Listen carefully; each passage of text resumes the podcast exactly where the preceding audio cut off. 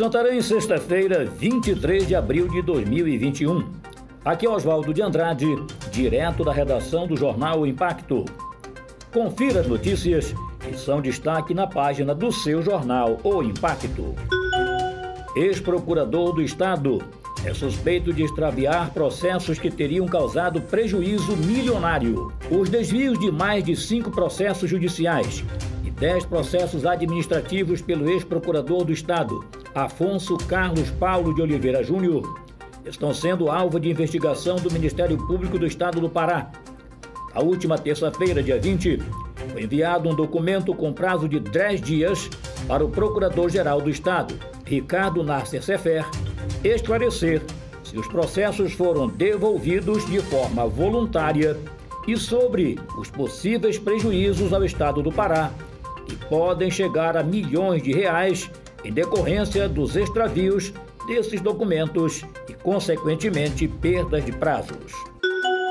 Instituto que administra Hospital Municipal e UPA 24 horas é o alvo do processo administrativo através da portaria de número 040/2021, publicada no dia 13 de abril, a Prefeitura Municipal de Santarém, por meio da Secretaria Municipal de Saúde e Censa, instaurou processo administrativo para realizar a verificação de descumprimento contratual por parte do Instituto Social Mais Saúde, segundo o documento.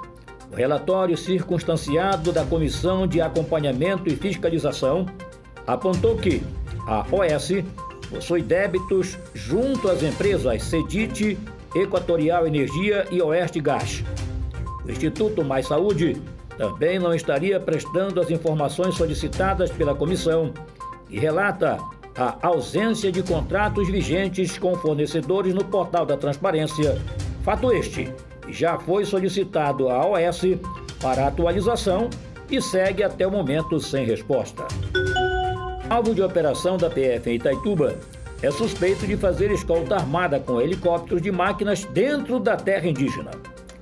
No âmbito da Operação de Vitia, a Polícia Federal cumpriu na manhã de quarta-feira, dia 21, dois mandados de busca e apreensão expedidos pela Justiça Federal de Itaituba em imóveis relacionados a um homem suspeito de realizar escolta através de helicópteros de sua propriedade de máquinas e garimpeiros para dentro de uma área da terra indígena Munduruku. Vacinação para idosos de 60 anos ou mais tem conclusão prevista até 30 de abril. Começa nesta sexta-feira a vacinação da primeira e segunda doses a vacina contra a Covid-19 para idosos de 60 anos ou mais em vários pontos descentralizados em Santarém. Abre aspas. Nossa expectativa é que até 30 de abril vamos conseguir concluir a vacinação dos idosos de 60 anos ou mais. Já articulei junto ao governo do estado para que no início de maio possamos começar a vacinar pessoas com comorbidades e quilombolas e vamos estar sempre mantendo todos informados. Fecho aspas, afirmou o prefeito Nélio Aguiar. Altamira e Vitória do Xingu terão que dar transparência à aplicação dos recursos de compensação de Belo Monte. Um termo de ajuste de conduta, TAC, inédito no estado do Pará, com o objetivo de estabelecer transparência na aplicação de royalties de energia elétrica, foi firmado na segunda-feira, dia 19, pelo Ministério Público do Estado do Pará, com a Prefeitura de Altamira. O acordo prevê a transparência no uso dos royalties obtidos através da usina hidrelétrica de Belo Monte. Antes, iniciativa como essa só havia para mineração.